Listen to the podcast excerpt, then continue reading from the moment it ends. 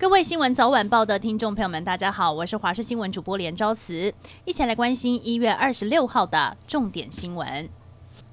持续关注桃园医院的群聚感染事件，确诊个案八八九八九零仍查不到感染源，全院进入了红区状态。一早就不少医护人员和陪病家属都来到急诊室外的裁剪区，同时有不少民众替医护来加油打气。而前进指挥所指挥官王必胜表示，目前医院的医疗量能与物资都相当的足够，还在院内的住院病患治疗上不会有问题。桃园医院爆发了群聚感染，从官方到民众都绷紧神经，担心疫情扩散。曾和桃园市结下口罩缘分的匈牙利布达佩斯市长卡拉松尼雪中送炭，在当地时间二十五号透过了推特声援桃园。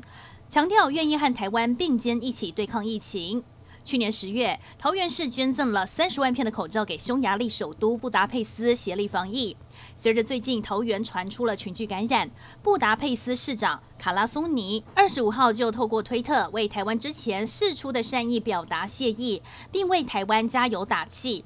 他的贴文写道：“他听闻曾经成功抗疫的桃园正在和新一波的疫情奋战。”他也承诺将和台湾的朋友站在一起，确保公共卫生和安全。疫情升温，科技业也绷紧神经。晶圆代工龙头台积电防疫再升级，宣布旗下员工和厂商如果在一月六号到一月十九号期间曾经到过桃园医院，禁止进入厂区。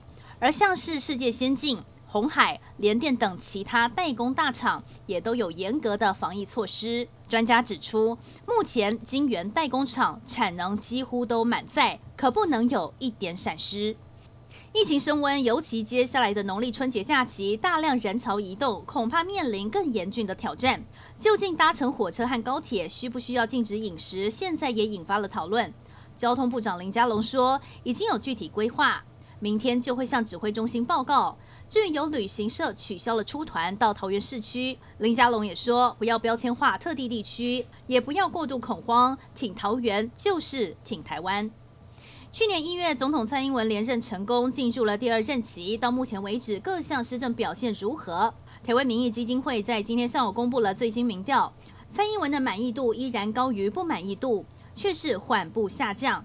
目前获得百分之五十一点三的支持，而开放含有莱克多巴胺的美猪进口，民意明显不支持，甚至乐见反莱猪公投过关。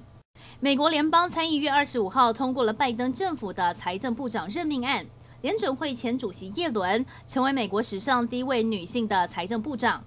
参议院以八十四票赞成、十五票反对，压倒性通过了叶伦的财长任命案。她是美国财政部两百三十多年以来第一名女性财长。耶伦在听证会时承诺，会全面检视前总统对于中国的贸易政策，同时也会运用所有的工具反制中国的不当经济行为，让北京政府负起责任。以上就是这一节新闻内容，非常感谢您的收听，我们再会。